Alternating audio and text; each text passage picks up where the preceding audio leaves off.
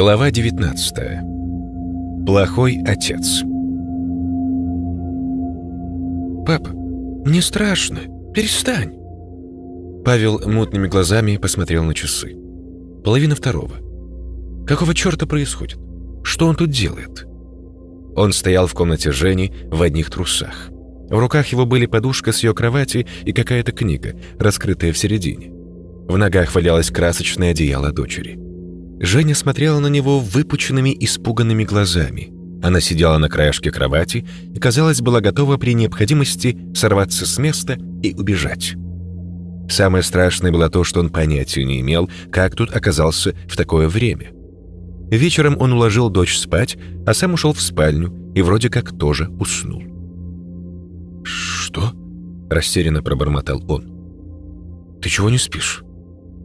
«Ты разбудил меня», на глаза девочки навернулись слезы. «Правда? Когда?» «Только что». «Папа...» Его мозг лихорадочно работал, пытаясь найти объяснение происходящему. Впрочем, без особого успеха. «Папа немного не в себе». «Что я делал? Просто зашел к тебе?» «Ты разбудил меня и начал читать книгу». Павел тупо уставился на раскрытую книгу. «Я... я... я не хотел. Не хотел будить тебя. Ложись в кровать и попробуй уснуть. Папа ничего тебе не сделает. Хорошо? Вот возьми подушку и одеяло. А ты спать пойдешь? Я спать пойду. Хорошо? Девочка закивала. Чмокнешь папу? Она мазнула Павла губами по щеке. Ты ведь знаешь, что папа никогда тебя не обидит, да? Спокойной ночи. Я люблю тебя. Выйдя из детской, он пошел к себе. На рабочем столе лежала папка с делом о фильме Лаврецкого. Рядом аккуратно разложенные фотографии Наташи Оксаны. С каждого снимка на Павла будто бы с вызовом смотрела улыбающаяся актриса. «Я убью тебя», — злобно прохрипел он. «Сука, лучше бы тебе оставить меня и мою дочь в покое. Клянусь, я убью тебя». Павел услышал шаги дочери в спальне, а затем щелчок замка. Закрылась. Умницу. Видимо, он действительно крепко ее напугал. Он и сам начал бояться. Что говорить о восьмилетней девочке? Завтра утром он отвезет ее к матери и не заберет, пока не уладит проблему с чертовой ведьмой. «Убью», — повторил он и принялся остервенело одну за другой рвать фотографии. Расправившись со снимками, он вернулся в кровать и улегся. Уснуть сразу не удалось. Оно и к лучшему. Он еще долго прислушивался к беспокойным вздохам дочери, слушал, как она ворочается с бока на бок, пытаясь уснуть. Нужно дождаться утра. Сначала отвезти Женю домой, а потом ложиться спать. Он не может больше доверять себе. Что случится в следующий раз? Он достал из полки планшет и включил фильм. Не прошло 15 минут, как он начал клевать носом. Персонажи на экране приводили его в себя время от времени. Павел протирал глаза, садился в кровати, но неизменно сползал вниз и снова отключался. «Кофе», — прошептал он, однако не встал, оглушенный внезапно накатившимся спокойствием. Спокойствием ли? Нет. Скорее, чувства попросту притупились. Звоночки, которые предупреждали об опасности, звенели, но где-то там, очень далеко. И, конечно же, не ему. Экран планшета расплывался. Наконец сон навалился на него тяжелой тушей. Павел провалился в небытие. Он лежал на полу с заломленными за спину руками. Запястья сковали в наручники. Что-то твердое, видимо, колено, вдавливало лицо в пол. Павел мог видеть только черный немытый ботинок на шнуровке. На полу небольшая кровавая лужица. Это была его кровь. Но, скорее всего, сломанный постоянно кровоточил. Тупая боль в переносице медленно приводила Павла в сознание. «Дай мне повод, сука, я тебя прям тут угандошу!» Пригрозил незнакомый басистый голос. По квартире гулял еще один человек в берцах. В квартиру кто-то забежал. Женский шаг, торопливый и цокающий. «Женя!» – отчаянно завопила Лена. «Ты где? Женя! Доча! Если ты что-нибудь с ней сделал...» Она не стала продолжать.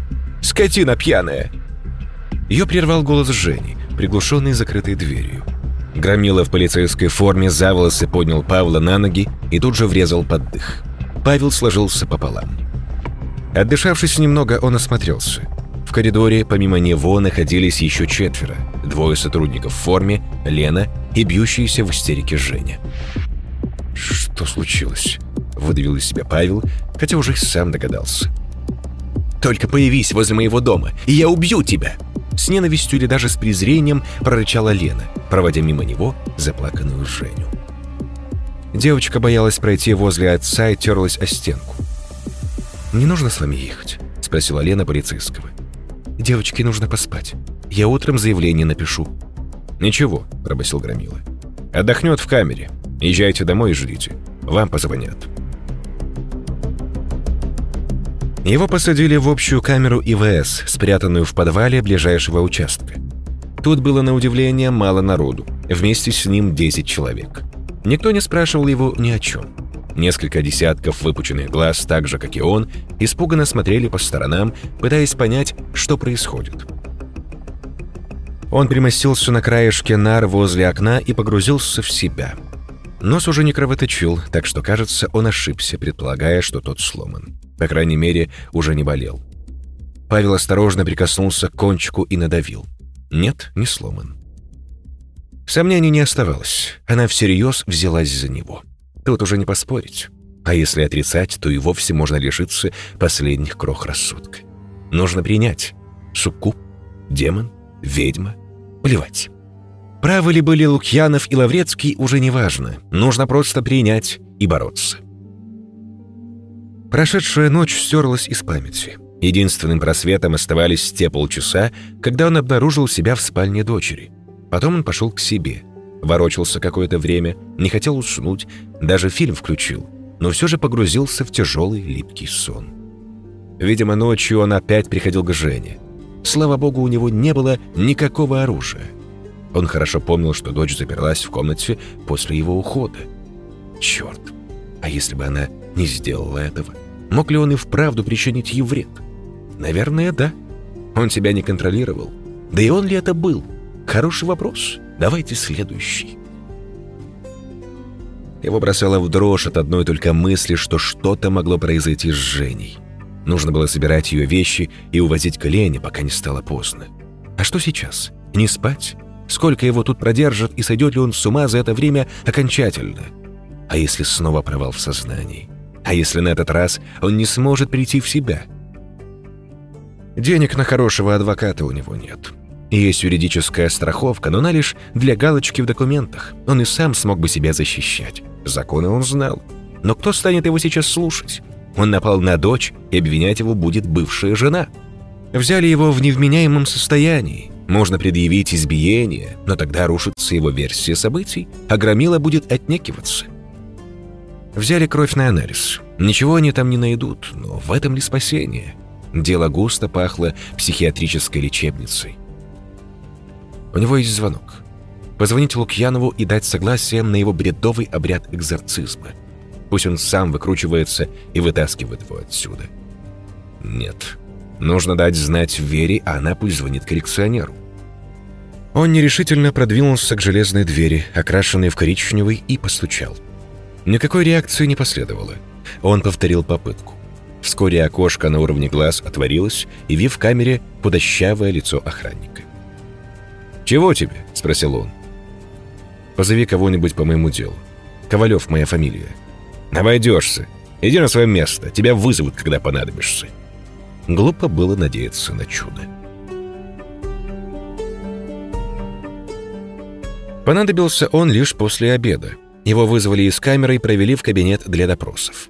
Он оторопел, когда увидел внутри Веру с адвокатом. Она наигранно улыбнулась ему и кивнула. Адвокат, худощавый, чудушный мужичок на голову ниже Павла, озирался по сторонам, словно боявшись слежки. Он принялся расспрашивать о том, как с Павлом обращались. «Вас не били?» Он смотрел на помятое лицо Павла снизу вверх. И без ответа было понятно, что били. «Вам зачитали ваши права?» Вам разрешили сделать звонок?» «Как ты узнала?» Игнорируя адвоката, спросил Павел. «Твоя бывшая мне позвонила. Она не будет подавать заявление. Ты, правда, должен ей сам позвонить и объясниться. Я не смогла ничего и сказать, потому что ничего не знала. Сказала, что ты и вправду в последнее время не в себе. Она развела руками. Или не стоило так говорить. «Все в порядке», — кивнул Павел. «Значит, меня выпустят?» «После бумажной волокиты. Посидишь еще часик-другой». «С этим мы быстро справимся», — пообещал адвокат, сверкнув белоснежной улыбкой. «Ты, Сэм, ты уверен, что с тобой все в порядке? На месте твоей жены я бы настаивала на психологической экспертизе. Я сейчас на все готов, лишь бы меня выпустили. Дай мне пару дней справиться с проблемой, а потом хоть в Сибирь отсылайте». Сопротивления при аресте вы не оказали, поэтому будьте спокойны. Без заявления вашей жены они не смогут ничего сделать. Хотелось бы верить. Вера, позвони Лукьянову. Назначь встречу на понедельник. Скажи, что я согласен. Я приеду к нему в обед. Пусть все подготовит. Еще что-нибудь? Потом обсудим. Там пришли записи с ресторана напротив. Просмотреть их? Там что-то важное? Нет, не нужно. Я уже знаю, кто это был. Перед глазами Павла стояло ненавистное лицо с фотографией. Ненавистное ли? Она смеялась, не злобно, скорее даже наоборот. Вызывающе? Пожалуй, и это мимо. Она не смеялась над ним, нет. Она смеялась вместе с Павлом, смеялась над всеми этими тупицами. Павел хотел ее, как никогда прежде. «Лена, послушай». «Нет, это ты меня послушай», — закричала Лена в трубку. «Я не хочу видеть тебя здесь, пока ты не разберешься со своими проблемами. Ты меня понял?» «Да понял я, понял». «Ты ведь чуть не убил ее, кретин поехавший». «Я не знаю, что произошло, правда. Я обращусь к врачу, обещаю». «Очень на это надеюсь. Благодари Женю. Это она уговорила меня не подавать заявление. Я бы упекла тебя надолго за такие шутки. Не появляйся тут без уведомления от врача и моли Бога, чтобы в твоей крови не нашли никакую дрянь. Тогда тебе и Женя не спасет. Я не принимал наркотиков. Как Женя? Твоими молитвами. Я ее еще полночи не могла успокоить. Что она рассказала? Я ничего не помню. Что ты сначала ворвался к ней с этой блядской книгой, читатель хренов. Потом вроде как очухался. А потом, слава богу, она сообразила, что нужно закрыться на замок. Начал ломиться к ней с криками. Хотел познакомить ее с какой-то своей воображаемой маромойкой. Начал ломиться в комнату и угрожать ей, больной ублюдок. Лена разрыдалась и с трудом выговаривала слова. «Мне очень жаль. Пожалуйста, передай это Жене. Скажи, что я люблю ее». Да пошел ты нахер со своей любовью. «Пожалуйста, Лена, ты ведь знаешь, как я ее люблю».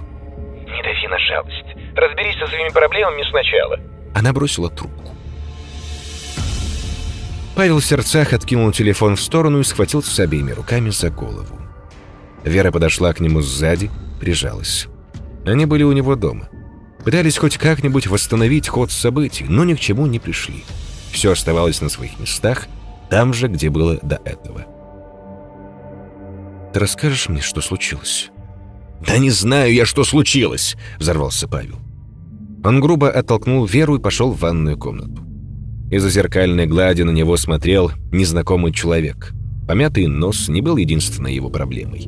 Мешки под глазами, трехдневная щетина, новые морщины и несколько клочков седых волос на висках. Павел открыл кран и засунул голову под струю. Вода лилась теплая и воняла ржавчиной и хлором. Несмотря на это, стало немного легче. Мысли стали более ясными, приходили в порядок. Лукьянов не отвечал на их звонки. Павел пробовал позвонить Басых, но также безрезультатно. Нашел в сети номер телефона адвоката Крапивина, но и там телефон был отключен. «Что делать?» – прохрипел он, глядя на свое отражение. «Что делать? Что делать?» Он силой ударил кулаком в стену, оставив на кафельной плите бурый мазок. Тупая боль пронзила руку. Внезапно в голову пришла мысль. Он вышел из ванной, протиснулся мимо испуганной Веры и ворвался в свою спальню. Где фотографии? На столе их не было. Неужели их забрали в качестве улик в полицию, когда его принимали? Для чего? О чем могут сказать фотографии следствию? Даже если речь идет о разорванных в клочья снимках. Он подошел к рабочему столу. Вся крышка была исцарапана. Прикрытый папкой лежал кухонный нож. Как он сюда попал? По спине Павла пробежали мурашки. Он раскрыл папку и с ужасом уставился на склеенные прозрачной клейкой ленты фотографии. Наташа смотрела на него со снимков с улыбкой. Павел схватил их и попытался порвать целую пачку, но ничего не получилось. И тут он заметил еще кое-что. Рядом со стопкой лежала испорченная фотография Жени. Павел принялся рассматривать снимки, каждый по очереди. Наконец, дошел до нужной. Лицо Жени, вырезанное из старого снимка, было приклеено к одной из самых откровенных фотографий Наташи. Черт! Колени его подкосились, а к лицу прилила кровь. Он сковырнул острием ножа лицо Жени и отложил в сторону. Схватил оставшиеся снимки как следует смелых. На кухне он достал толстую глиняную тарелку и сбросил все туда. Залил все бензином для зажигалки и собрался поджечь. «Пожар устроишь», — послышался из-за спины голос Веры. «Плевать», — сухо ответил он, но поджечь не решился. «Пойдем отсюда», — тихо попросила Вера. «Ты не в себе. Тебе нужно немного отдохнуть». «Хочешь и вправду знать, что я сделал сегодня ночью?» «Если не хочешь, то не говори». «Нет, послушай». «Я не хотел тебя втягивать в это, но ты послушай». В голосе его послышались дрожь и злость. Лукьянов нанял меня не для поисков фильма. Фильма нет. Лаврецкий сжег все пленки. И Лукьянов знал об этом. Он нанял меня как приманку для этой твари. Ты видела ее у нас в бюро. Это она тебя от меня отгоняла, чтобы ты не лезла между ней и мной. Оксану Варичук убил отец и несколько подельников, среди которых, кстати, был и Лукьянов, чтобы вселить в ее тело эту тварь. Понимаешь? Отец. Это должен быть любящий человек, который приносит в жертву самое дорогое, что у него есть. А у меня есть дочь. Вот именно это и привлекло внимание Лукьянова ко мне. Он хочет поджарить ее, а я должен привлечь, приманить. Понимаешь? Что ты такое говоришь? На глаза Веры навернулись слезы. Перестань, Паша. Думаешь, что я свихнулся? Я тоже так думаю. Сегодня ночью я чуть не убил свою дочь. Я вырезал ее лицо из семейного альбома и приклеил к фотографии этой твари. Вот что со мной происходит. И не нужно пытаться меня успокоить. Мне нужен Лукьянов. Только он может мне помочь. Они не отвечают. Что мне теперь делать? «Поехали ко мне», — сказала Вера. «Оставь дело тут. Оставь все фотки тут. Все будет хорошо. Примешь дозу снотворного, и никто не сможет тебя поднять с кровати. Я не знаю, что делать. Павел беспомощно развел руками.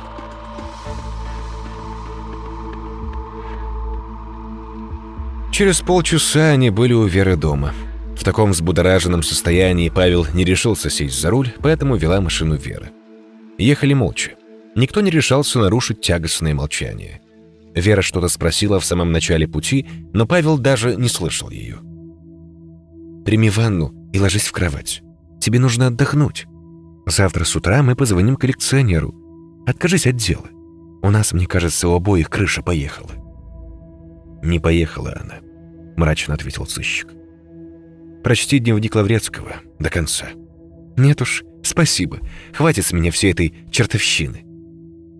Крыша может поехать у одного человека. Двое могут запутаться. Но я никогда не слышал, чтобы сходили с ума по одной причине совершенно не связанные между собой люди. В ванной он уснул и едва не хлебнул мыльной воды, когда сполз под тяжестью сна на дно. Нет, спать сейчас нельзя. А вдруг что-нибудь снова случится? Если он нападет ночью на Веру? Она этой твари не нужна, в отличие от Жени. Поэтому далеко не факт, что дело обойдется запугиваниями. Зря он сюда приехал. Нужно было остаться дома и отправить Веру как можно дальше. Он должен действовать сам, не вплетая ее. Она достаточно сделала для него. Если с ней что-то случится, он не перенесет этого. С этими мыслями он вылез из ванны и хорошенько обтерся. Даже прохладная вода не оживила ни мышцы, ни деятельность мозга. Из носа полилась струйка крови. Виски мучительно сдавливали голову, ноги внезапно подкосились, он оперся обеими руками о прохладную стену и прильнул к ней лбом. Придя в себя, надел джинсы и футболку. Как ослабить ее хватку? Что-то ведь должно быть, помимо того, как предложил коллекционер. Пойти в церковь? И что потом? Пустить все на самотек? Может быть, идея эта и пришлась бы ему по вкусу, но ведь для спасения нужно искреннее раскаяние, а раскаиваться ему было не в чем. По крайней мере, он так считал. Его подставили. Ничего плохого по доброй воле он не совершил. Попросить провести сеанс экзорцизма. По телевизору часто показывали священников, изгоняющих бесов из прихожан. Нет, кто знает, как это работает. Экспериментировать он не собирался, да и не верил он в искренность этих обрядов. Наука. Как объяснить это влечение к ней научными гипотезами? Биология. Всплеск гормонов? Пожалуй. Химическая реакция, протекающая в клетках, сводит с ума любого мужчину. Причина тому – долгое воздержание. Так что же делать? Ясно, что нужно выплеснуть эти гормоны. Может быть, тогда она не сможет так влиять на него.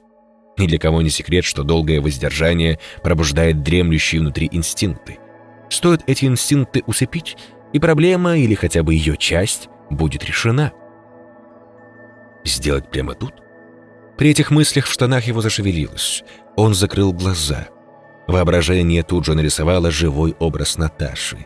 Лишь ее тело, такое желанное, было доступно его мозгу. Ну уж нет. Вера. Она явно была на его стороне. Но вот решится ли на постель с ним после того, что он сделал ночью? Павел все время думал о своем внешнем виде. Вряд ли в данный момент он воспламеняет в вере какие-либо фантазии. Не спросив, не узнаешь. Он решительно вышел из ванной. Вера со скучающим видом смотрела в экран телевизора и грызла уголок пульта. Он забрался к ней на диван, притянул к себе и сухо мазнул по ее губам своими. Она отстранилась на мгновение, взглянула ему в глаза, а затем сама прильнула к его губам. Его руки начали жадно шастать по ее телу. «Пойдем в спальню», — прошептала она. Они прошли в спальню. Вера схватила его обеими руками за шею и притянула к себе. Ее влажные губы прильнули к его рту. Слишком резко, чуть зубами не стукнулись. Нетерпеливые пальцы цеплялись за футболку. Павел помог ей и оголил торс. Они снова вцепились друг в друга, и в этот раз им все-таки удалось стукнуться зубами. Павлу все это напомнило его первый раз. Отчаянные попытки справиться с застежкой лифчика и неумелые, нелепые движения. Этот театр довольно быстро закончился. Девушка оказалась более опытной и сразу смекнула, что к чему. «Черт, какая же она горячая!» По груди Павла тонкой противной струйкой побежала бусинка пота. Вера тем временем пыталась справиться с его ремнем. Слишком долго. Что она еще предпримет, если ничего не выйдет? Пойдет за ножом или ножницами? Павел убрал ее пальцы, чтобы помочь, но, похоже, слишком грубо. Они оба замерли на мгновение в нерешительности. Наконец джинсы оказались на полу. Кровать противно скрипнула под их весом. Наступила его очередь. Им понадобилась целая вечность, чтобы стянуть со вспотевших ног Веры обтягивающие джинсы. В памяти пронесся монолог, услышанный им вчера по радио. Голландские ученые выяснили, что, оказывается, женщины, не снимающие во время секса носки, испытывают оргазм гораздо чаще приверженцев красивого соития. Выглядит это, конечно, непривлекательно, рассудил Павел, бросив взгляд на носки Веры. К черту этих голландцев, и носки тоже к черту. Кровать противно заскрипела в такт его движением. Воображение нарисовало прогнившие половицы заброшенного дома и потом дальше по логической цепочке. Он вспомнил, как сидел в подвале, когда сверху кто-то ходил. Вспомнил свой сон и тысячи озабоченных голых мужиков у ног демона вспомнил прокаженного и жжение в руке. И, наконец, вспомнил минувшую ночь, а точнее ее последствия. ИВС, разговор с Леной, слезы дочери и ее фотография. Мышцы в пояснице стянуло. Сказывалась редкая практика. После развода серьезных отношений у него не было. Ладно уж, после развода последний год в браке приносил ничуть не больше постельных радостей. Боже, как скрипит эта чертова кровать! Павел приподнял Веру и положил немного наискось. «Кровать?» – озабоченно спросила Вера. «Какого черта? Ты сама знаешь, что кровать со злости», – подумал Павел. Он почувствовал, что теряет силу. Член обмяк и втянулся. Павел стал двигаться резче, но момент был уже упущен. Лоб покрылся испариной, теплая капля сбежала с кончика носа и упала на лицо Веры. Ответные движения прекратились. Вера нахмурилась. «Все в порядке?» — участливо спросила она. «Все бы было в порядке, если бы ты лежала молча». Озвучивать свои мысли он не стал и продолжил двигаться с еще большим остервенением.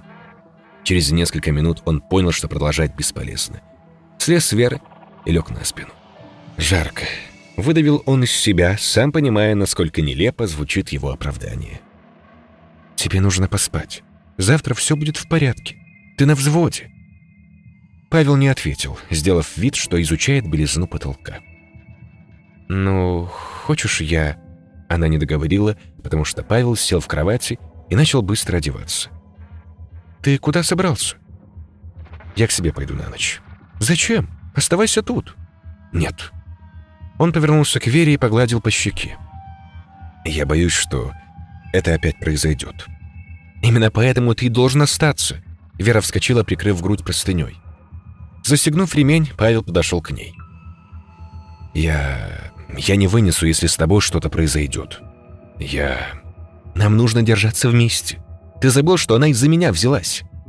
«Вот именно. Она хочет, чтобы ты осталась в стороне». «Паша, не уходи. Пожалуйста. Мне страшно». «Извини». Он прильнул к ее губам. Странная все-таки вещь — человеческий разум. В тех местах, где Павел вырос, прослыть трусом приравнивалось к добровольному изгнанию из какого-никакого, но общества. Вся местная молодежь, выросшая по понятиям, презирала всех и вся, что ставилось в противовес этой жизненной позиции. Взрослые люди, которые все это видели, либо поддерживали ее, либо старались не замечать. Мало того, многие старались воспитывать детей в том же духе. В духе 90-х. Ребята в восьмиклинках не просто искренне верили в справедливость пресловутых понятий, они свято чтили воровские традиции. «Санек, одевайся, пойдем к Вадику. Он с Иркой сосался». «Ничего. Да наш вафлистка». И Санек со спокойной душой сопровождал Калина в походе против Вадика, а домой возвращался с чувством исполненного долга. Вадика, конечно, отшивали. Он становился ханыгой, то есть опустившимся человеком. С ним не общались ни сверстники, ни даже люди постарше. Это в лучшем случае. Могло быть и много хуже. Прознает, например, об этом инциденте настоящий блатной. Он отсидел два года в зоне для несовершеннолетних, он кичится своими подвигами. И вот он уже стучится в дверь. С улыбкой спрашивает родителей, сможет ли Вадик выйти на улицу. На улице он пожмет Вадику руку, обнимет по-братски, поинтересуется здоровьем и потребует денег за косяк. И Вадику ничего не остается, как только заплатить. Теперь то, насколько он смел, не играет никакой роли. Блатной прав по понятиям. Он имеет полное право потребовать с терпилы деньги. Если Вадик даст этому ублюдку в его наглую морду, то блатной вернется с друзьями. В этом случае условия сделки станут и вовсе невыносимыми. И будут бить постоянно. А за Вадика уже никто не вступится. Все друзья презирают его за то, что он поцеловал девушку, не совсем чистую в извращенном разуме блатной элиты, в губы. И ладно бы, если бы не знал. Но Вадик ведь понимал, на что идет. Уж лучше заплатить без проблем. Сразу. Есть еще один вариант. Обратиться в органы, написать заявление на бандита. Но дело в том, что Вадик и сам настолько погряз в этой животной морали, что ему и в голову не приходит пожаловаться. Он не трус, нет. Он никогда не станет кумовкой, как презрительно он и сам совсем недавно называл тех, кто шел за помощью к властям. Павел зарычал в стакан, пытаясь понять, как поток мыслей привел его к гипотетическому Вадику. Ах, да, человеческий разум — очень странная штука. Если ты стал взрослым в подобных условиях, тебе, казалось бы, нечего бояться.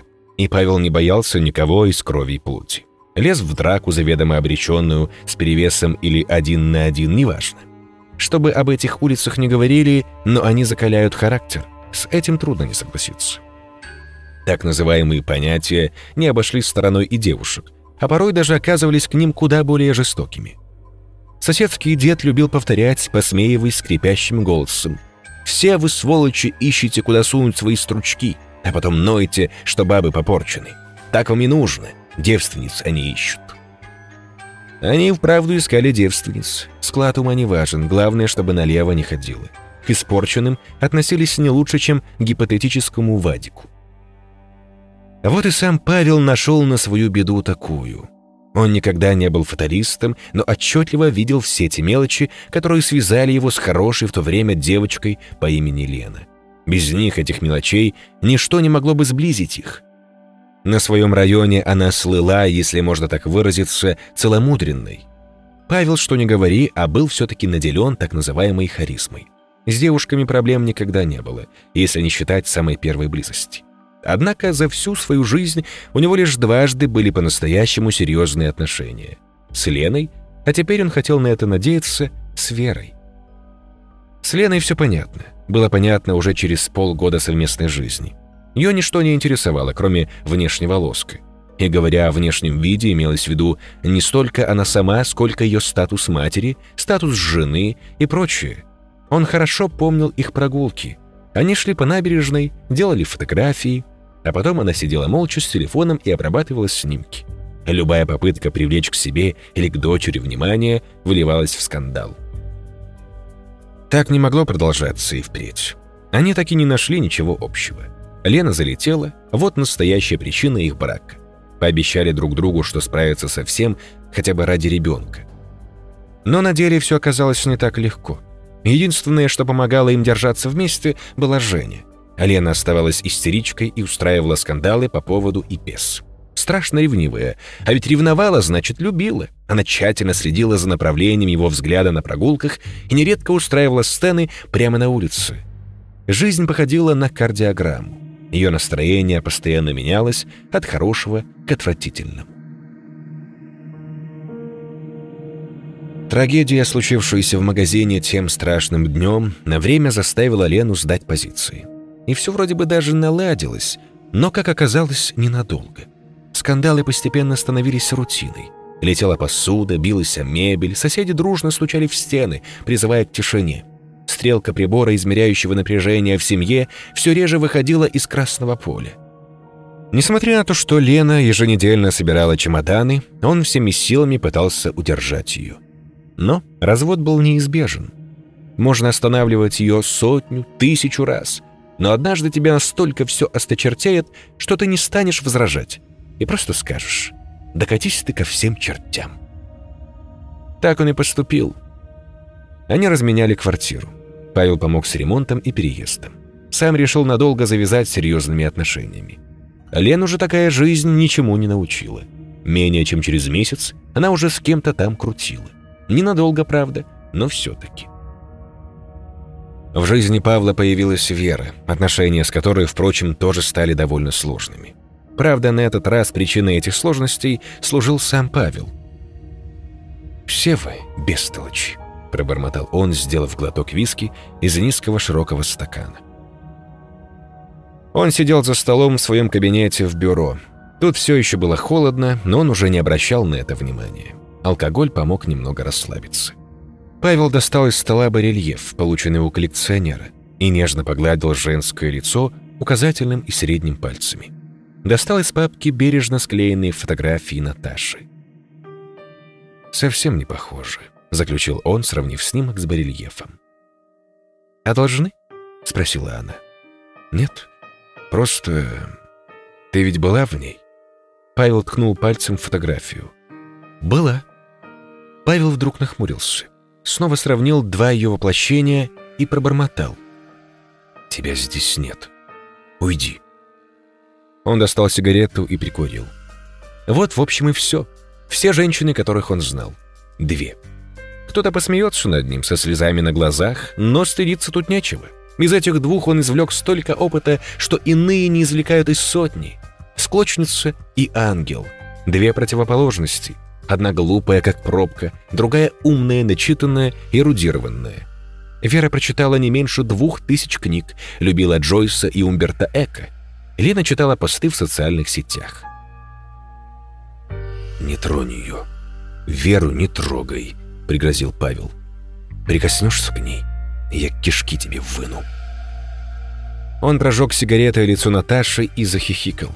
Сделав еще глоток виски, он достал ножницы из выдвижной полки и принялся резать фотографии.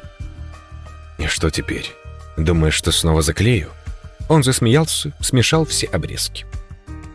«Все вы одинаковые. И ты тоже ничего не стоишь. Иначе зачем тебе моя помощь?» Он набрал номер Лукьянова. Ничего. Сукин сын кинул его. Сначала натравил эту тварь, а теперь прячется. Набрал босых, но и тот не ответил. «Где вы? Где вы? Помогите мне!» Он вдруг зарыдал. «Я схожу с ума». Он начал переворачивать обрезки фотографий, кладя лицевой стороной наверх. Вскоре они заняли часть крышки стола, свободную от бумаг. Павел со злостью скинул все на пол, прикурил новую сигарету и уставился на обрезки. Через четверть часа ему все-таки удалось собрать одну фотографию. Скотч. Порылся в столе, но, не найдя ничего, поплелся в соседнюю комнату. Полки были заперты, ключ Вера наверняка забрала с собой. Павел отшвырнул кресло в сторону и уселся на пол. Уперся ногами по краям и стал тянуть полку. Замок не выдержал и с треском ослабил хватку. Павел упал и ударился головой о пол. «Извини, Вера, мне нужен скотч». Он уставился на лист бумаги с жирным заглавием «Заявление» и нервно рассмеялся, поняв, что перед ним. Ни даты, ни подписи Веры на документе не было. Павел помог ей. Поставил и дату, и подпись. Он достал телефон, сфотографировал заявление и сразу же отослал Вере. «Две суки», — пробормотал он, вернувшись в кабинет. Я хотел сказать «две суки». Горло задавило от горькой обиды. Он схватил бутылку со стола и отхлебнул прямо из горла. Виски обожгло гортань. Он закашлялся. «Мразь!» — завопил он и запустил бутылку в стену. Она разбилась, оставив на стене бурое пятно. Павел, что было мочи, ударил ногой по столу. Обрезки фотографий посыпались на пол. Телефон в кармане завибрировал. Павел посмотрел на дисплей. Вера. Он сбросил звонок и захватил ключи от машины. Домой? Спать. А завтра он решит все свои проблемы. Если нужно, то поедет сам к Лукьянову.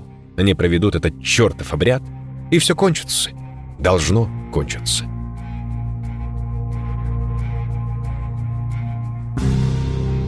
Откуда взялась проститутка, Павел не помнил. Она просто была, и все. Не вдруг появилась, а именно была, потому что вдруг появилась, можно было сказать, о сознании Павла. Это оно вдруг появилось, когда проститутка уже была там.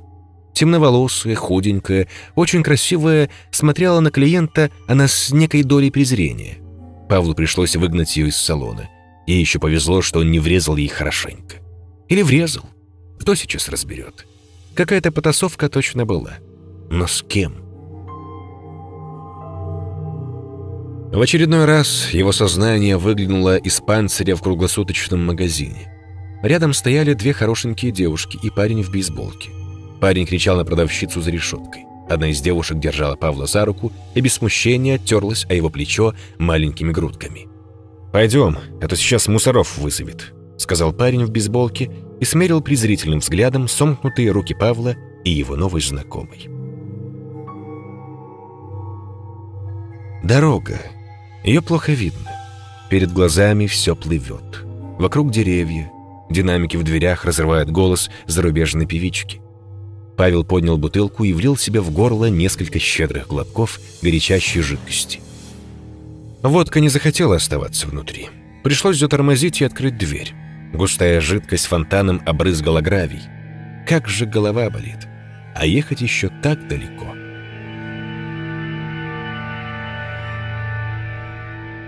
Наконец, они остались одни. Никто им не сможет помешать. Павел в голос расхохотался, когда понял, что обе суки и Вера, и Лена сами этого хотели. Одна устроила истерику по телефону после того, как он решил задать хорошую взбучку девчонке, чтобы знала впредь перед кем и когда расфуфыриваться. Сначала губы накрасит, а что потом? Сережку между ног повесит. Марютка вся в мамашу пошла. Ну, конечно. А чего можно ожидать от подобного воспитания? Еще легко отделалась. Вторая написала заявление. И черт с ней, она еще хуже. Первая хотя бы не скрывала свою истинную сущность. Но теперь ему плевать на всех. Ничто не удержит его более. Они остались вдвоем, и так будет всегда. Павел прильнул губами к влажному лону своей богини. Он никак не мог утолить свою жажду. Он смеялся над всеми. Такие наслаждения не испытывал еще ни один человек на земле. Об этом мечтали египетские жрецы, этого жаждали индейские шаманы, за этим охотились все тайные сообщества мира. А достанется она ему. Она его сирена, его огонь, его Клеопатра. Он вынет воск из ушей, чтобы услышать божественный голос. Он полетит на огонь и опалит крылья. Он отдаст свою жизнь за ночь с последней царицей. И он все отдаст за то, чтобы это продолжалось еще хотя бы несколько мгновений. Все непременно, не жалея ни о чем. У него в этом мире никого больше не осталось. И да, он на все согласен. Он все сделает так, как нужно.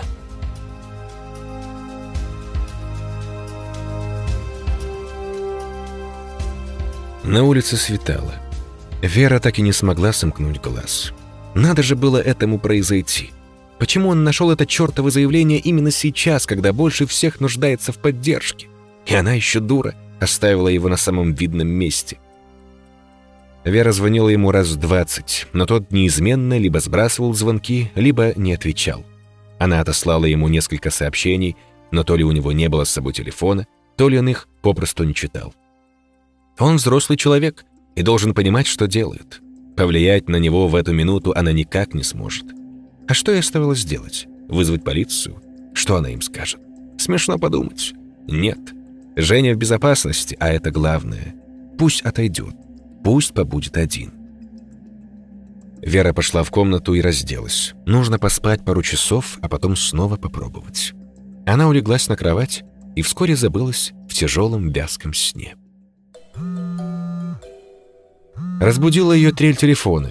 Она открыла глаза. Солнце уже во всю силу палило измученный город.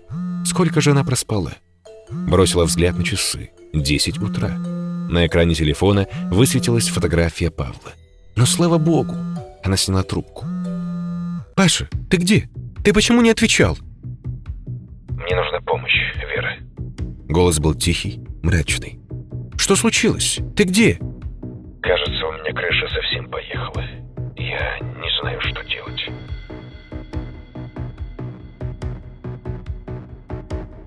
Глава 20. Пламя. Июль 1989. Меня бросает в дрожь от одного лишь воспоминания о тех последних днях моего пребывания в проклятом доме. Даже сейчас, когда все уже закончилось, я страшно боюсь. А вдруг она осталась жива и уже вынашивает план, как убить меня? Никогда не забуду ее взгляд. Сначала удивленный, потом злобный, а затем и испуганный. Всегда мрачная, молчаливая, безразличная к происходящему вокруг. Напоследок она все же показала себя. Она снится мне каждую ночь. Я слышу ее отчаянный предсмертный крик каждую секунду наяву. Странно. Всю жизнь в своих произведениях, как литературных, так и кинематографических, я пытался доказать то, что жизнь человеческая не имеет цены. Хотел доказать посредством смерти. Ставил персонажей перед жутким выбором, заставлял убивать, спрыгивать с крыш высотных домов, мучить людей и свою совесть. Но когда судьба поставила перед подобным выбором самого, тут же сломался. Нелегко оказаться в шкуре выдуманных тобой людей. Наташ свет моей жизни, огонь моих чресел, грех мой, душа моя. Наташа, кончик языка. К черту все эти эпитеты. Слова ничего не значат. Невозможно описать словами то, что я сейчас чувствую. Но даже если постараться, то понадобится сотни страниц, настолько все сложно. А что, если я оказался неправ? Что, если она была обычным человеком? Что, если... Страх, отчаяние, раскаяние, радость, печаль, осознание правоты, сомнение, ненависть к себе за малодушие, жалость и еще сотни сложно переплетенных в тугой клубок чувств. Как же я мог решиться на подобное? А вот как. Постараюсь написать вкратце. Я проснулся ночью от жуткого кошмара. Сквозь тонкие прорехи между ставнями в комнату пробивался лунный свет. Через мгновение я уже не мог вспомнить подробности своего сна. Но густой, нерастворяющийся осадок остался лежать где-то на дне подсознания. Я нисколько не преувеличиваю. Мои сны в то время действительно были ужасными. Тягучими, мерзкими, полными отчаяния. Иногда боялся ложиться и тянул до последнего, лишь бы не оказаться наедине с взбесившимся воображением. Внезапно я понял, что Наташи нет рядом. Где она может быть в такое время? Я сел и закурил сигарету. Курить вовсе не хотелось, но с определенного момента я стал ее побаиваться. С нее останется засесть где-нибудь в углу и просто таращиться на меня в темноте. Словом, прикуривал, чтобы на миг осветить помещение тусклым светом зажигалки. Но ее не было. Ушла в туалет? Уже без страха попасться зажег огонек и посмотрел на ее сторону. Одежды нет. Ушла. Смешно, но я вдруг почувствовал мучительный укол ревности. Сразу вспомнил слова Латышевой о том, где Наташа шастает по ночам. Молчанов, сукин сын. Ведь не зря же он вернулся. Соскучился по Наташе. Терпеть я не собирался. Вскочил и натянул штаны, рубашку, носки и ботинки. А если, думаю, это Крючков? Я все время вспоминал о том, как застал его в доме с Наташей. Неужели он способен на такое? Вне себя от ярости я бросился разбираться с любовниками своей Наташи. Луна хорошо освещала путь. Да и глаза, привыкшие за долгие месяцы к темноте улиц, мгновенно распознавали препятствия на пути. Добрался до нужного дома довольно быстро. Мозг совершенно отключился. Собрался стучать в ставни, будить всех. Вдруг услышал какие-то звуки, доносящиеся со двора. Не знаю, как описать. Что-то вроде тех звуков, которые издают сапоги, застрявшие в вязкой весенней каше, в то время, когда их вытягиваешь, только гораздо тише — Значит, кто-то есть во дворе. Стараясь не шуметь, я пробрался к забору, одним глазом заглянул внутрь. Посреди двора стоял все еще накрытый стол. Видимо, опять праздновали. Несколько свечей освещали небольшой участок вокруг. Наташа лежала на спине, раскинув ноги, согнутые в коленях, в стороны. Между ними, прильнув ртом к лону, лежал Молчанов. Противные чмоканье издавал он. Меня поразил вид Наташи — она казалась черной в мерцающем свете свечей. Не угольно-черный, словно какой-нибудь выходец из Южной Африки, а почерневший со временем, как это бывает, с мумифицированными мертвецами. Я замер. Сквозь щели имел достаточный обзор, но боюсь, что и меня было хорошо видно с той стороны. Не знаю, как описать мои чувства. Сказать, что я опешил, все равно, что ничего не говорить. Сев на землю, я потерял всякое чувство ориентации в пространстве и весь онемел, неспособный двинуться с места. В животе засвербело. Все мускулы сжались в тугой комок. Боль перешла в поясницу. Тогда я точно узнал, что от страха может быть больно физически. Немного придя в себя, повернулся и вновь прильнул глазом к щели. Назвать естественной позу Молчанова было также нельзя. Спина его выгибалась, образуя горб. От шеи вниз к голове извивались змейки черных вен. Наташа положила ноги ему на плечи и сгибалась в наслаждении. Длинные пальцы, увенчанные крючковатыми когтями, соединялись перепонками. Они сжимались и разжимались в такт движения Молчанова. Но самым страшным было лицо. Ничего сверхъестественного, кроме чрезмерно темного цвета кожи.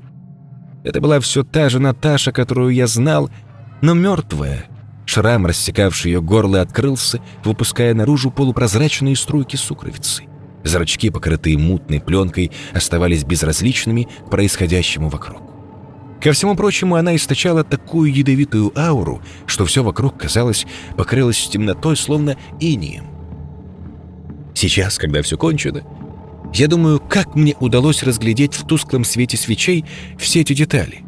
Не зря ведь говорят, что у страха глаза велики. Может, и мне привиделось, а воображению оставалось только добавить красок. Я отпрянул назад. Хотел отпласти от забора, но совсем забыл об осторожности. Под коленом хрустнула веточка. В тишине этот звук показался громом с неба. Я замер на мгновение, прислушиваясь, изменился ли ритм звуков, издаваемых Молчановым, но не понял.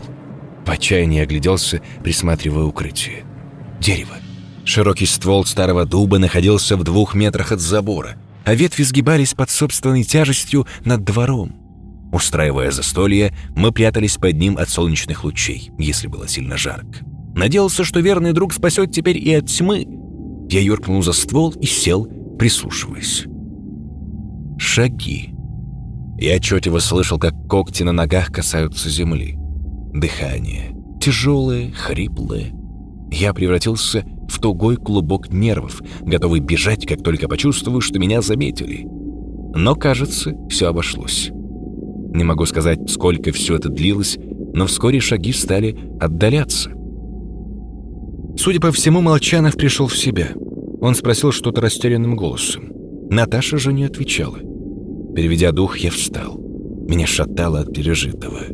Тихо, медленно глядя в землю под ногами, я отошел на безопасное расстояние и растворился в кустах на противоположной стороне улицы. Пружина, державшая дверь во двор, со скрипом растянулась. Калитка хлопнула. Я проводил Наташу взглядом. Шла она быстро, не так, как обычно ходила. Прямо и целенаправленно. А потом вовсе перешла на бег. Меня снова бросило в дрожь. Что это с ней? Она поняла, что это я шастал под забором и бежит проверить, нахожусь ли я еще в кровати. Это и напугало меня и заставило задуматься. Если теория верна, то ей просто следовало забраться в мою голову, и все стало бы на свои места. Зачем ей проверять, если она и правда владеет всеми этими способностями, которые ей приписывали мое воображение, деревенские люди и теологические учения? Так кто же она на самом деле? Ведьма? Одержимая? Сумасшедшая? А может, я схожу с ума? Я сидел в кустах еще минут тридцать, не решаясь двинуться с места. Кто знает, может, она затаилась где-нибудь и ждала, пока я не выдам себя. Но время шло. Когда я, наконец, решил высунуть голову из кустов, она могла уже несколько раз вернуться. Ноги затекли и страшно гудели. Я осторожно приблизился к дому и открыл калитку. Молчанов лежал на земле лицом вниз. Я подошел к нему и тронул за плечо.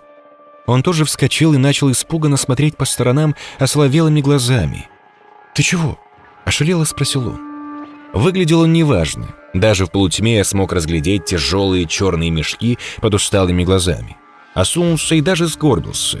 Постарел. «Ничего, напился ты, как скотина. Уснул тут».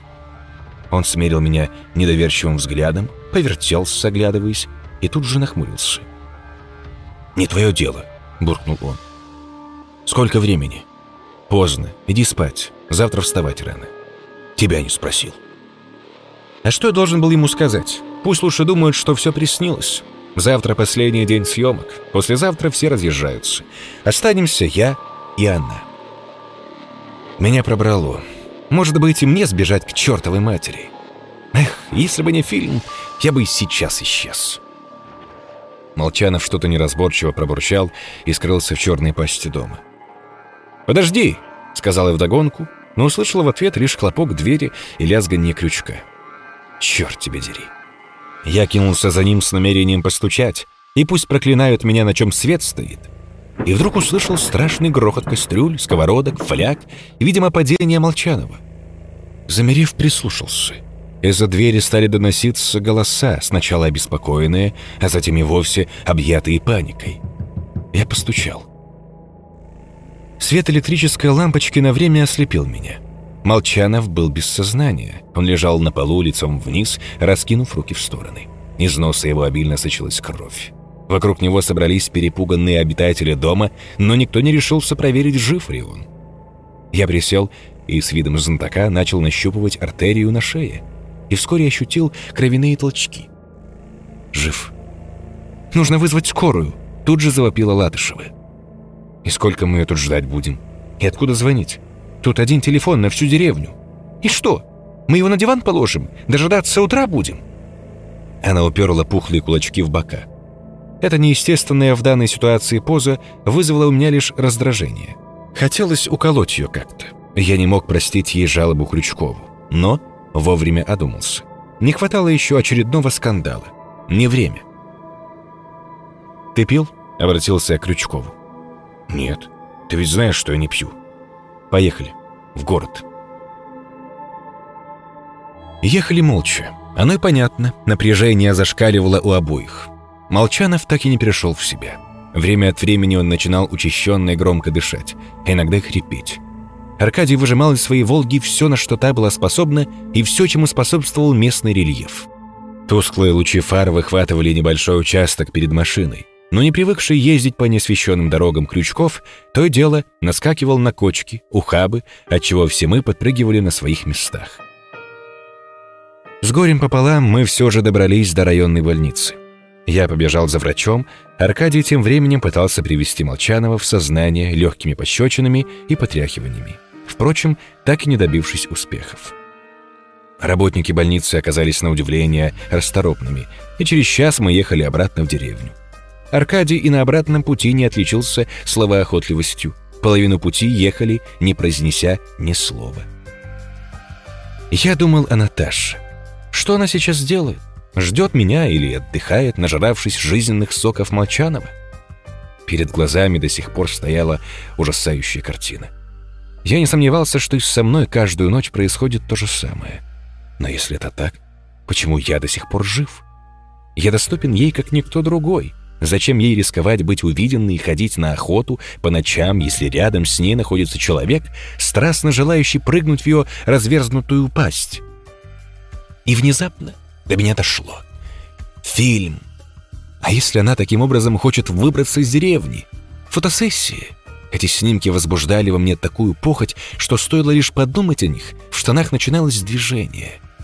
Что если она хочет, чтобы ее увидели миллионы? Тогда можно объяснить это гуманное отношение ко мне. Это значит, что я стану посредником в ее планах. Нетрудно представить себе, как все произойдет. Ее лицо на плакатах привлечет сначала зрителей, затем других режиссеров. Потом ей предложат роль в следующем фильме, который посмотрят уже миллионы. И все. Мир, по крайней мере мужская его половина, окажется у ее ног. «Останови машину», — потребовал я, увидев на указателе, что до деревни осталось всего несколько километров. «Зачем?» «Нужно поговорить. Это очень серьезно».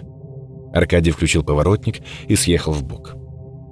Выслушай меня внимательно и не перебивай. Потом можешь делать выводы. Хорошо? Что у тебя? Раздраженно спросил Аркадий. Я знаю, что произошло с Молчановым. Ему нельзя возвращаться. Это еще почему? Я рассказал ему все. Первые фразы выдавливал силой, словно из тубика, переступая через себя. Затем пошло легче. Нужно отдать Аркадию должное. Слушал он внимательно и, как и просил, не перебивая. Иногда задавал вопросы, чтобы кое-что уточнить. Однако, когда я закончил, он продолжал молчать, нервно постукивая подушечками больших пальцев по рулевому колесу. Мы просидели так несколько минут. Наконец он повернулся ко мне и смерил серьезным оценивающим взглядом. «Я надеюсь, что ты говоришь это серьезно, что это не какая-нибудь глупая шутка». «Аркадий, какие шутки?» – взорвался я. Ты меня за полуумного принимаешь? Или, может, думаешь, что я не взвесил все, прежде чем поговорить с тобой? Ты можешь считать меня кем угодно. Алкоголиком, неудачником, психопатом. Но не записывай меня в дураки. Может, у меня крыша поехала совсем. Но скажи, ты меня уже лет двадцать знаешь. Способен я на такие шутки? Успокойся. На удивление тихо ответил Аркадий. Я понимаю, что ты серьезно. Скажи ты мне это пару дней назад, я бы точно рекомендовал тебе обратиться к психиатру». Он молчал, пока я переваривал смысл сказанных слов. «Что произошло пару дней назад? Почему ты не рекомендуешь мне обратиться к психиатру?» «Потому что я все время о ней думаю», — сказал он. Пришла моя очередь молчать. Скажу честно, меня поразила вся простота его ответа. В ней заключалась суть происходящего. А что он еще мог сказать? Начать оправдываться или обвинить меня? Он рассказал мне о своем визите, о том, как они сидели и смотрели друг на друга, не отводя взглядов. Вся иррациональность их поведения нисколько не заботила его в те долгие сладостные минуты. Покинув дом, он ни о чем больше не думал. Смотрел на меня с завистью, мучительной ревностью и даже ненавистью. Я видел ее сегодня во дворе. Услышал, как Молчанов копошится у себя, собираясь выйти. Затем, когда его уже не было, услышал голоса. Она не скрывалась. Уверен, что видела меня и, кажется, даже улыбнулась. Нет, я не мог видеть улыбки. Темно было. Но ощущение было такое, словно знал. Не знаю, как объяснить. «Я не стану снимать фильм до конца», — сказал я. «Этого нельзя делать. Представь, что случится, если ее увидят массы». «Не льсти себе», — он неуверенно улыбнулся. «Когда тебя массы смотрели?» «Главная роль в популярном фильме — дело времени. Не хочу быть химерой с семью головами и десятью рогами, на которые она заедет в город». «Как ты себе это представляешь? Ты ведь крест на себе ставишь. Больше тебе лимонад на площадке разносить не доверят». «И черт с ним. Мне уже не важно. Пора сделать в этой жизни хоть что-то стоящее». «А я?» Вопрос повис в тишине. Но что я мог сказать? Да, я собирался поставить крест и на его карьере. Он поручился за меня. Можно ведь что-то придумать. Давай отвезу тебя в город. Скажем, что и тебе плохо стало. Вернемся к проблеме через неделю, когда что-нибудь придумаем. Она сожрет еще кого-нибудь за неделю. Сказал я и тут же добавил на тон ниже. Я и сам неделю без нее не выдержу. Найду причину, как всегда находил. А что ты с ней собрался делать? А что я должен с ней делать? Пусть и дальше кукуют в своем доме. Главное — закрыть ей доступ в мир. Ответил я, хотя уже и сам знал, что решусь. А еще точнее, уже решился. Не стану докучать описанием последующего дня. Наташа встретила меня так, словно ничего не произошло. Я зашел к ней часов в одиннадцать, когда сет уже был готов. Камеры, дорожки установлены, баки с водой и дождеватели стояли на своих местах. Было облачно, но не пасмурно, поэтому долго возиться с освещением не пришлось. Со мной был Аркадий. Встречаться с ней один на один мне приятел здравый смысл. У меня до сих пор тряслось в поджилках при воспоминании о прошлой ночи. Наташа одарила меня улыбкой, весело помахала Аркадию, стоящему во дворе. Нужно было зайти внутрь, забрать кое-какие вещи, необходимые на площадке. Я протиснулся между ней и дверным косяком и принялся собирать все, что могло мне понадобиться. Наташа приблизилась и провела рукой по спине. От этого прикосновения мне стало одновременно невыносимо страшно и настолько же невыносимо сладко. Боже, что я делаю? Сумасшествие! Она просто больна. Никакой она не дьявол, не демон или кто-либо еще. Нимфомания, андромания или как там еще ее называют. Ей нужен врач, а не осиновый кол. Но чего стоило ей убить меня прямо на месте, будь она тем, кем я ее считал? Я повернулся к ней и посмотрел в глаза. Какая же она красивая! Немая сцена продлилась не меньше минуты. Наконец, мне удалось выдавить из себя. Молчана в больнице. Что с ним? Безразличие в ее голосе несколько обескураживало. Не знаю. Как собираешься снимать? Из-за Молчанова пришлось все-таки изменить сценарий. Решили снимать ноги, а потом мертвое лицо Наташи, медленно погружающееся под струями ливня в растущую лужу. Пойдут титры, а для самых терпеливых зрителей покажем со спины человека с рогами. Молчанов для этого не нужен. Самое важное с его участием мы уже отсняли. Это случилось в тот же вечер. После съемок мы вернулись в деревню. Решили отпраздновать первую маленькую победу. Снова застолье.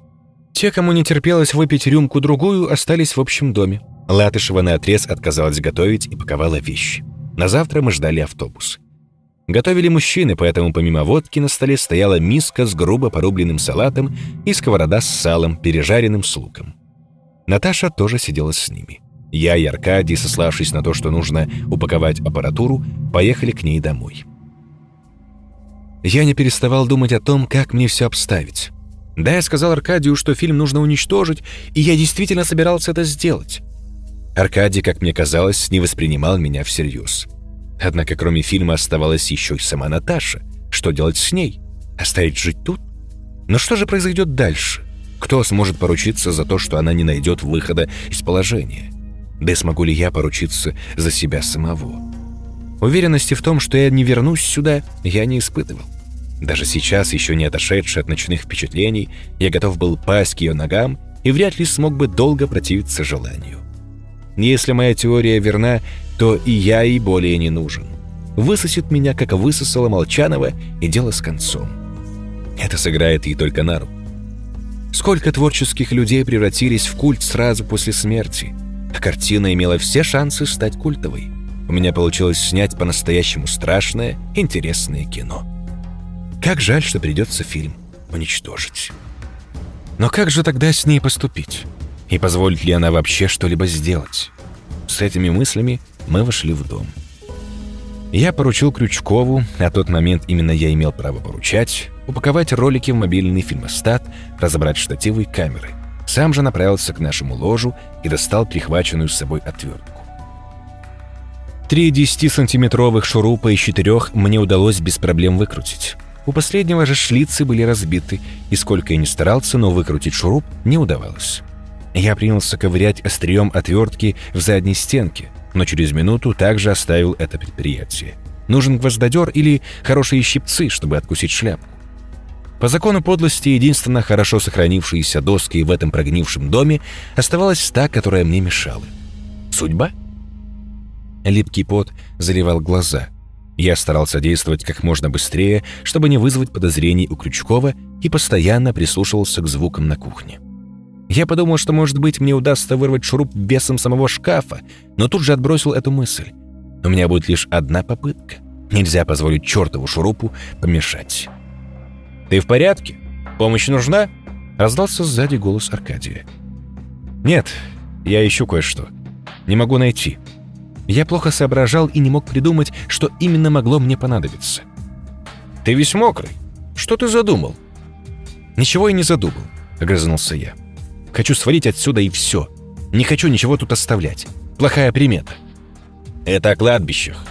Это и станет моим кладбищем. Подожди немного. Пойдем, я готов. Ты иди в машину, я догоню тебя.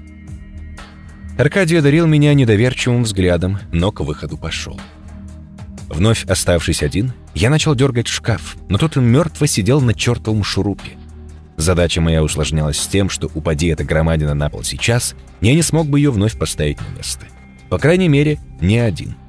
Поэтому приходилось дергать осторожно и лишь стоя перед самим шкафом. Наконец, после очередного рывка, я почувствовал, что сдвинул шкаф с места. Половицы опасно заскрипели, но шляпка шурупа оголилась. Я дернул еще несколько раз и через минуту вырвал стержень с резьбой из бревна за задней стенкой шкафа. Я подтолкнул уродливую громадину рукой, отчего та тут же возмутилась скрипом досок на полу. Сможет ли шкаф удержать ее, пока дом охватывает пламя? Этого я не мог знать. Оставалось только дождаться мгновения, когда Наташа уляжется поудобней. Забежав на кухню, я схватил стопку фильмостатов и перенес ее в заднюю комнату. Здесь и начнется пожар. Немного разворошив перину, я достал небольшой пучок пуха изнутри. Сунул в карман. Все было готово. Остаток вечера провел с остальными. Рассказывать тут нечего. Сидели с угрюмыми мордами, словно на войну завтра. Если меня еще можно было понять, то чего грустили остальные? Скучать, что ли, будут? То, что я снова пил, не осталось незамеченным. Крючков угрюмо глядел на меня с укоризной в глазах, но ничего не сказал. Пил я не из-за того, что мне хотелось выпить. Этого требовало дело. Все-таки я забивал последний гвоздь в гроб карьеры и мне не хотелось бы похоронить вместе с ней и свободу.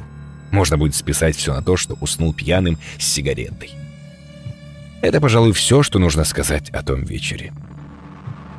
Вернулись домой за полночь. Наташа шла впереди. Отчего-то мне ее походка казалась неуверенной. Я снова запаниковал. Что, если я ошибся? Что, если они все ошибаются? Может быть, стоило подождать? Наконец, поговорить с ней? Разве может эта девочка быть кровожадным демоном, худшим кошмаром, ступавшим когда-либо на земную твердь? Я все время возвращаюсь к своим сомнениям в письме. Мне хотелось бы передать те чувства, которые захватили меня, показать отчаянные попытки осмыслить свои действия. Да я хотел придать смысл задуманному, доказать себе, что не просто право имею, но и должен так поступить. Но чего мне стоило уехать? Бросить все к чертовой матери, смонтировать фильм — и пустить его в прокат. Я солгу, если скажу, что думал только о жизни Наташи. Нет, конечно. Из головы не выходил вопрос. А что пожну я? Все равно никто не оценит моего поступка. Люди запоминают лишь плохое. Ведь никто об этих мнимых оковах даже не подозревает. Я ведь не шпион. Меня и в тайне никто не похвалит. Уволят с работы. Может быть, посадят в тюрьму. Мы зашли в дом. Руки затряслись от волнения. Ладони сильно вспотели. Я побоялся вытащить из кармана перья, намокнут. Подкурил и пустил струю дыма в пустое пространство. Наташа прошла вперед и растворилась в темноте следующей комнаты. Я достал отвертку и больно ткнул себя в бедро. Отвертку взял для себя, не для Наташи. У меня не выходило из головы то, как она окрутила Молчанова. Возможно, так мне удастся сохранить здравомыслие, будто щипаешь себя, когда не уверен, что не спишь. «Ты что там делаешь?» — властно спросила Наташа. «Уже иду», — отозвался я. «Да курю только». Я достал из кармана пучок пуха и положил на пол. Загорится или нет? Мне хотелось бы, чтобы все выглядело как несчастный случай. Должен признать, что в отличие от криминалистики и убийств, в расследовании пожаров я полный профан. Смогут ли меня схватить за поджог? Докажут ли? «Что ты тут делаешь?» Я вздрогнул. Не слышал, как она подошла ко мне. Я сделал вид, что что-то ищу на полу. «Так где же она?» — прокряхтел я, шаря рукой в темноте. Наташа подошла ко мне, присела рядом и взяла за руку. Кровь стекала по колену и пропитывала собой перину. Я снял носок и, взяв отвертку обеими руками, с размаху всадил острие в стопу. Стержень не вошел глубоко, но от боли окончательно пришел в себя. И все понял. Наташа сидела напротив и наблюдала за моими мучениями. Лица я ее не видел, но мне казалось, что она улыбается. Чушь, конечно. «Отпусти меня». Я постарался взять себя в руки. «А ты отпустил?» Хороший вопрос. Голупец. Как я мог подумать, что она не догадается? Как я мог подумать, что она не читает меня как раскрытую книгу? «Без меня у тебя ничего не получится», — сказал я. Моя дерзость осталась без ответа. «Что ты собираешься со мной сделать?» «Не беспокойся. Тебе понравится», — ответила она и легла рядом со мной. «Я... я умру после этого?» «Да». «Можно я Покурю напоследок». «Покури», — безразлично отозвалась она. «Только не пытайся убежать. Ты хромаешь. Я догоню тебя уже во дворе. Хорошо?» Она произнесла слова так, словно мы договаривались о покупках. Спокойно, размеренно, уверенно. Я посмотрел на колено. Крови я не видел, но чувствовал теплые струи, тянущиеся вниз. Стоило мне двинуть ногой, как я убедился в справедливости ее слов. Мир вокруг вдруг слопнулся и очутился в дыре под коленом. Все остальное оказалось второстепенным, неважным. Я стиснул зубы, но сдержать стона не сумел. Рана слишком глубокая. Не то что до двора, я и до двери не добегу. Но, похоже, ей не удалось прочитать все мои мысли. «Я... я не стану», — дрожащим голосом заверил я. Подъем стоил мне почти всех сил. Рана под коленной чашечкой оказалась настолько болезненной, что перед глазами появлялись фиолетовые круги. Я дотянулся до штанов и достал пачку сигарет с зажигалкой. Тусклый свет огонька на миг осветил Наташу. Она лежала совершенно голая, готовая насытиться моими жизненными соками. Даже в то последнее мгновение она не показала своего истинного лика. Это была все та же Наташа, девочка, которую я полюбил без памяти, и даже тогда меня начали одолевать сомнения. Она улыбалась. Нет, в ее глазах не было жестокости или злорадства. Обыкновенная лучезарная улыбка, которая покорила меня навеки. Я схватился обеими руками за угол шкафа и потянул на себя. В последний миг Наташа взревела. Ее страшный рык заглушил грохот упавшего шкафа. Послушался треск то ли ломаемых досок, то ли костей, но затем настала тишина. Я выбросил сигарету и, совсем позабыв о ране, сделал шаг назад. Яркая вспышка боли заставила меня вскрикнуть. Едва не потеряв сознание, я упал. Огонек зажигалки выхватил блеклые силуэты из темноты. Шкаф лежал на полу, накренившись на бок. Прислушался. Никаких звуков, ни стонов, ни дыхания, ни яростных выкриков. Схватился за подоконник и встал. Дело оставалось за малым. Вернувшись на кухню, я отыскал пучок пуха. Проходить мимо лежащего шкафа было до чертиков страшно. С зажигалкой в дрожащей руке, хромая, я прокрался вдоль стен до двери. В лицо пахнуло плесенью и пылью. Я поставил пепельницу на пол, положил рядом пучок перьев и уже хотел поджечь, как вдруг вспомнил об отвертке. Она осталась там, под шкафом. На ней эксперты найдут следы моей крови. Как я смогу объяснить это? Да и сам факт отвертки даст множество поводов к размышлению. Как она там оказалась? А вдруг тот самый плотник вспомнит, что тщательно прикрепил шкаф к стене? Пришлось возвращаться в зал. Я встал на здоровое колено перед шкафом и попытался приподнять его. Если у меня получалось оторвать громадину от пола, то не оставалось ни единого шанса залезть под ней рукой. Я мог сдвинуть его, но боялся освободить Наташу. Мертва ли она, уверенности не было. Пришлось обойти шкаф. Одна рука Наташи осталась снаружи. Меня вдруг пробрало.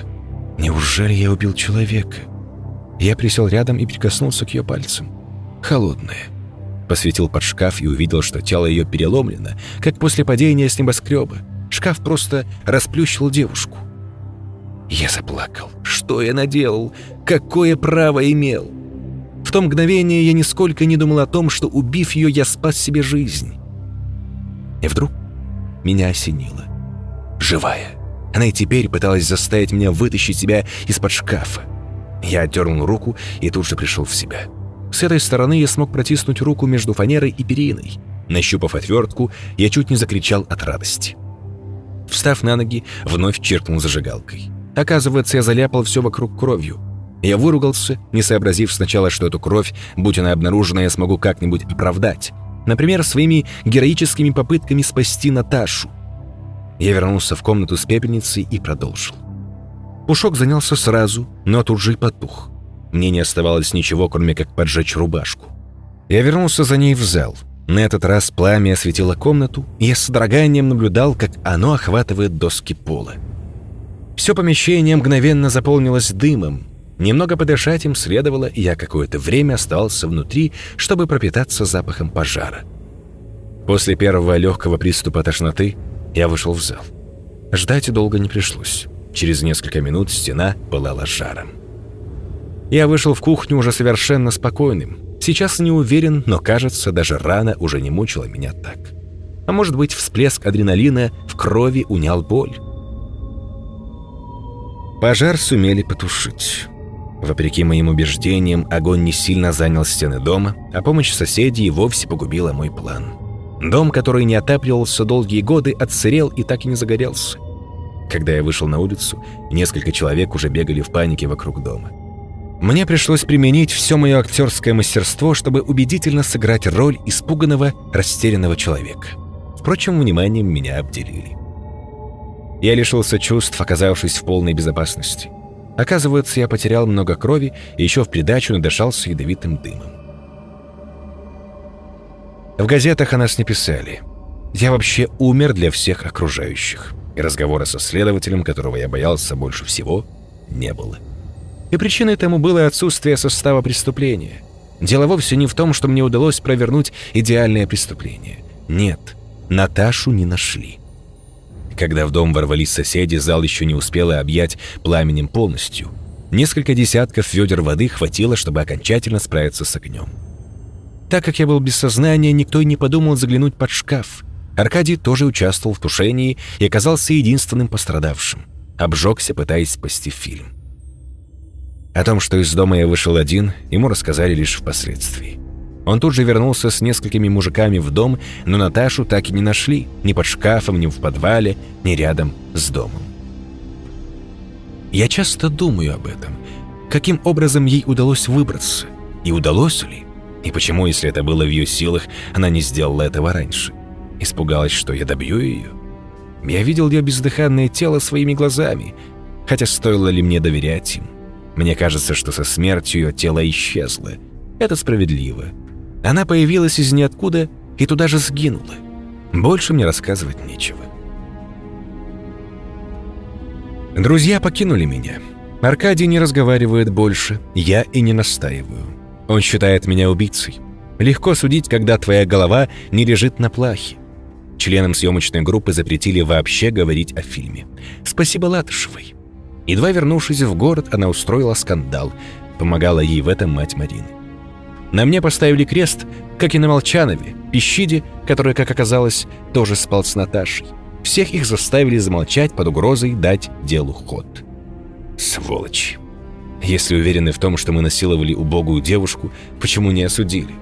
Боялись сами запачкаться. Тогда бы точно головы полетели. Мое повествование подошло к концу. Не хочу себя оправдывать, я написал все как есть. Да, это я убил ее. Шел на это сознательно. Жалею ли я? Не уверен. Если я оказался прав, то не жалею. Если же нет, надеюсь, что ад существует. Хотя бы для таких, как я. Б.З.